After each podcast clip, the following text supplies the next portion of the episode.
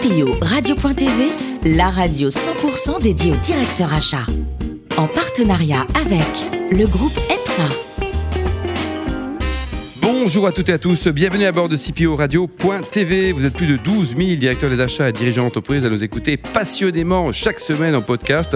Réagissez sur les réseaux sociaux, sur notre compte Twitter, CPO Radio-du-bas TV à mes côtés pour co-animer cette émission. Ils sont trois, nombreux et brillants. Emmanuel Laquière, directeur commercial du groupe EPSA. Bonjour Emmanuel. Bonjour Alain. Pascal Leroy, managing director de CRM, spécialiste de l'aménagement et de l'équipement des espaces de travail. Bonjour Pascal. Bonjour Alain. Ainsi que Gilles Navarro, rédacteur en chef de notre radio. Bonjour Gilles. Bonjour Alain. Aujourd'hui, le luxe, notamment à la française, est à l'honneur. Et si tel est le cas, je serai bien servi puisque nous recevons Julie Ramoneda, responsable achat informatique, digital et télécom du groupe LVMH. Bonjour Julie. Bonjour. Lors de vos études, prépa HEC, Cage Business School, vous avez déjà en tête une orientation professionnelle tournée vers les achats ou pas? Pas du tout. Ça se déclare vraiment euh, à Bordeaux, à l'école de, de management, où euh, j'ai fait un stage en achat et ça m'a ouvert la voie vers les achats. C'est en tout cas ce métier qui guide vos premiers pas dans la vie professionnelle, la vie active, à la Société Générale d'abord, chez AXA ensuite. Tout à fait. Expliquez-nous le, le cheminement, comment ça s'est passé Alors, j'ai eu la chance de réaliser un stage à la Société Générale, d'y revenir après euh, via une- un cabinet de consulting, d'y rester, euh, donc de développer mes compétences sur les achats informatiques et notamment logiciels. Euh, voilà, ensuite, changement d'organisation, il était temps de découvrir de nouvelles choses et, et de, de mettre mes compétences au profit d'AXA. Et chez AXA, vous rentrez avec quel titre? Avec... Alors, un, un titre d'acheteur senior euh, IT, Mhm. et notamment sur la partie software également. Que sur la partie software? Et euh, une ouverture sur la partie BPO, Business Process Outsourcing, euh, notamment sur les projets assurantiels. Alors après AXA, on vous retrouve groupe les LVMH. L'univers du luxe qui vous attirait ou était-ce juste une opportunité Une opportunité. Comment ça s'est passé Et le réseau. Ah, le réseau. réseau. Le C'est réseau. quoi C'est le réseau des Catalans qui vous a permis de trouver du boulot chez LVMH ou pas Le réseau Société Générale, puisque mon prédécesseur chez LVMH euh, était mon ancien collègue euh, chez, euh, à la Société Générale. Donc, euh, donc voilà, donc, euh, quand il est, il est parti, euh, j'ai Il a coucou, il y a un voilà, job, il y a un job. à prendre. Et votre périmètre, Julie, alors quel est-il? Vous avez un périmètre achat qui est large, qui est spécialisé? Vous achetez quoi? Euh, alors c'est très large, mais très spécialisé sur la partie IT. Donc ça va être autant du hardware, du software, donc logiciel, euh, que ce soit on-premise ou dans le mode cloud euh, qu'on connaît aujourd'hui, tout l'hébergement informatique, euh, le télécom, les réseaux. Euh, la téléphonie mobile, la téléphonie fixe. Donc euh, c'est vraiment un périmètre Et assez large, mais assez spécialisé. Et pour sur toutes les filiales du groupe et au niveau mondial ou c'est euh, franco-français Alors, toutes les filiales du groupe au niveau mondial, néanmoins, on est une structure très décentralisée en achat. Et euh, globalement, l'ADN du groupe est composé de plus de 75 marques différentes, qu'on appelle chez nous les maisons. Donc, nos 75 maisons sont autonomes. Et donc, on, aide au niveau achat groupe à coordonner un certain nombre d'achats et à centraliser quand cela est possible. Emmanuel? Bah, notamment euh, au niveau de la digitalisation, les enjeux sont importants aujourd'hui pour toutes les entreprises. Quels sont les virages importants choisis par LVMH sur ces sujets? Alors, le digital est, clé chez LVMH et on accélère euh, de plus en plus. On, on est par essence euh, très attaché à l'expérience client. Donc, l'expérience en boutique et le retail reste pour nous euh, du coup essentiel. Néanmoins, bah, avec les, nouveaux consommateurs, euh, les, les fameux millennials, euh, il est essentiel d'être aussi présent sur, sur Internet, sur l'e-commerce. Et donc, on développe ce canal aussi fortement et on le rattache à toute l'expérience pour avoir une expérience cliente qui soit unique, que ce soit à la fois sur Internet, mais surtout dans nos boutiques. Très bien. Donc maintenant, avec les engagements en de plus en plus forts euh, de la part des gouvernements euh, sur la transition écologique, notamment avec la notion de digital aussi, euh, quelles sont les grandes mesures phares engagées au niveau du sourcing fournisseur sur aussi cette partie digitale?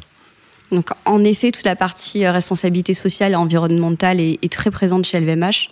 Il y a eu un communiqué qui est sorti la semaine dernière sur la partie euh, écologie notamment, euh, avec un grand programme très ambitieux qui, enfin, pour lesquels les maisons LVMH vont atteindre leurs objectifs avant la date qui était 2020, et donc euh, la fixation d'un nouveau programme. Euh, concrètement, ça se traduit par euh, une réduction des émissions de, de CO2. Donc il y a vraiment, euh, avec un appui fort sur nos boutiques, donc il y a beaucoup d'éclairage dans nos boutiques, donc on travaille vraiment autour euh, de l'éclairage et, et des LED et de la puissance, euh, de la puissance de, de cela, en mettant toujours en, en valeur nos produits. Donc ça, Ah bah quand même, c'est le minimum. Quoi, hein. Très, très Ardo, il tient. intéressantes. Ensuite, on va travailler sur toutes les chaînes amont euh, d'approvisionnement, donc la traçabilité de la chaîne amont. Donc il y a eu des projets de blockchain. Enfin voilà, c'est vraiment au cœur de la stratégie. Et sur les achats, bah, l'acheteur est, le, un, des premiers maillons de la chaîne pour mettre en place tout tous ces éléments et, toute cette stratégie euh, sur la RSE. Ok, dernière question, plus généraliste sur LVMH. Euh, aujourd'hui, c'est euh, une vraie locomotive pour l'économie française. Est-ce ressenti en interne comme une responsabilité? Au niveau des employés ou plus avec un, petit peu de pression ou de la fierté aussi. la hein. fierté. Eh oui. La fierté, c'est sûr. Bah, c'est sûr. Responsabilité, enfin, pas, pas, pas, pas à notre niveau, mais enfin, en tout cas, on est fiers de travailler pour, euh, pour LVMH. Il y a une vraie passion, en fait, dans toutes les personnes que j'ai rencontrées chez LVMH et surtout dans les maisons. Euh, les personnes sont là depuis pas mal d'années et sont vraiment très fiers, contents de travailler, de produire des produits qui sont magnifiques. Qui sont nobles aussi. Qui sont nobles aussi. Donc, euh, vraiment, oui, une vraie fierté. Responsabilité, bah, ça se ressent aussi dans nos engagements qu'on prend auprès de, auprès d'associations, auprès de, de, la communauté. Donc, il y a, voilà, on, ne communique pas toujours beaucoup dessus chez LVMH, mais il y a beaucoup d'actions qui sont faites euh, au-delà, au-delà du business. Pascal oui, alors on a parlé pas mal de digitalisation euh, en retail. Au niveau de l'entreprise, au niveau du groupe, comment est-ce que vous faites pour que ce qui est fait en digitalisation n'affecte pas les collaborateurs et surtout que les collaborateurs adhèrent à ce changement culturel? C'est fait assez progressivement avec euh, beaucoup d'accompagnement au changement. Donc on est sur, euh, sur des programmes euh, où, la partie gestion du changement est toujours très importante. quand on déploie des applications en boutique pour les, les sales associates, on les accompagne et on va chercher surtout à résoudre quels sont leurs points de difficulté au quotidien et comment l'outil digital va les aider à être plus performants et plus à l'aise dans leur métier. D'accord.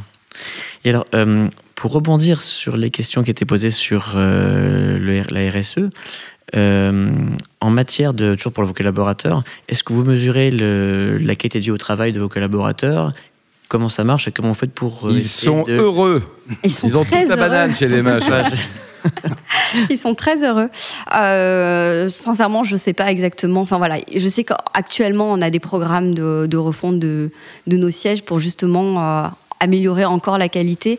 Mais on, peut dire quand même que chez LVMH, on, on a de la chance. Euh, et on est plutôt bien loti, euh, que ce soit en termes d'environnement, de positionnement dans Paris. Dans, enfin. Alors, Julie, euh, on dit parfois que le, patron des achats va être remplacé demain par un robot. Vous y croyez ou pas? Absolument pas.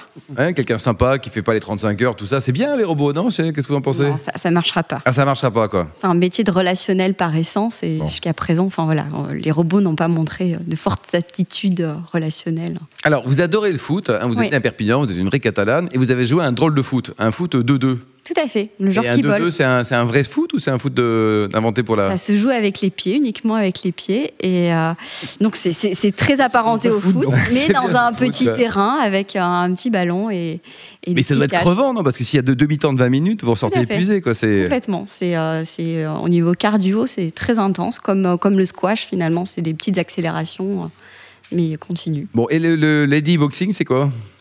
Alors ça, c'est euh, j'ai rejoint un club de boxe taille euh, l'année dernière. en région parisienne. En région parisienne. Euh, et donc du coup, c'est de l'entraînement physique à la boxe. Donc on, fait quelques petites confrontations, mais principalement c'est beaucoup de cardio, de musculation, de renforcement musculaire et un peu de technique de boxe taille. D'accord. Donc vos fournisseurs n'ont combien se tenir maintenant hein? Tout à fait. Côté cuisine, il paraît que vous êtes la championne du monde de la paella avec des pâtes. Qu'est-ce que c'est que ça, ça? La fideuà. Ah ben voilà vous le préparez à la maison parce qu'il faut quand même du temps pour préparer ça, non? Il faut beaucoup de temps et de patience, mais, euh, mais c'est tellement bon et c'est l'occasion de se retrouver en famille autour d'un plat, donc c'est toujours agréable. Très bien. Et pour terminer, vous avez un coup de cœur pour le Mexique, et notamment les, Mexicaines et les Mexicains.